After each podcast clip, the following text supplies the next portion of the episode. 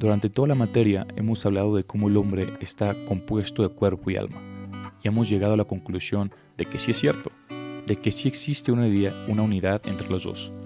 Lo que no hemos hecho es ponerle un nombre a esa teoría, y es lo que haremos en este audio, darle una estructura al pensamiento de que el hombre es una unidad entre el cuerpo y el alma a partir del estudio del ilemorfismo de Aristóteles.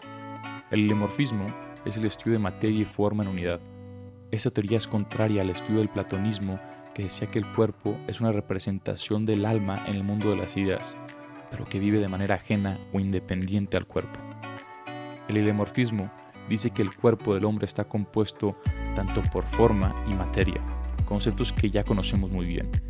Materia como todo lo que estamos compuestos y la forma como la composición de esa materia. Este estudio argumenta que no puede existir una sin la otra.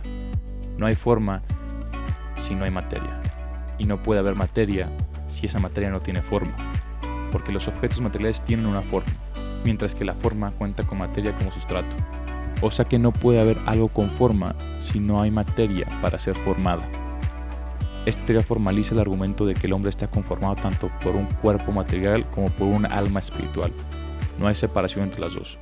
Cuerpo y alma forman una unidad que representa al hombre. En este audio también hablaremos de la teleología. La conocemos como el estudio de las causas finales. Esta rama de la metafísica busca entender y analizar cuáles son los propósitos que tiene el hombre, los objetivos que persigue la persona durante toda su existencia.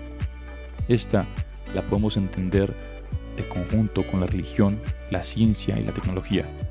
Con la religión, tras la configuración del cristianismo y el concilio de Nicea en el siglo IV, los pensadores y filósofos clásicos se adentraron en los estudios teológicos generando un movimiento conocido como la escolástica, a través del cual la teleología trataba de dar respuesta a los misterios divinos, a las creaciones de Dios y su finalidad.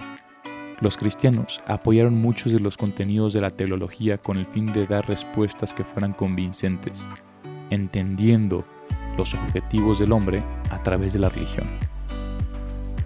Pasamos a entender la teología de la mano con la ciencia. En el área de las ciencias naturales, la teoría sobre la selección natural de Charles Darwin sirvió de explicación del por qué diversas especies animales evolucionaron como respuesta a una causa y fin específicos que era el no extinguirse y adaptarse a los cambios naturales. Por ello, se relaciona con el concepto de la teología. O sea, estamos aquí para sobrevivir y que sobreviva el más fuerte. Por último, podemos entender la teleología y la tecnología. El uso más reciente del concepto de la teleología hace referencia a los desarrollos tecnológicos que se han generado para dar respuesta a diversos propósitos determinados a través del conjunto de procesos concretos.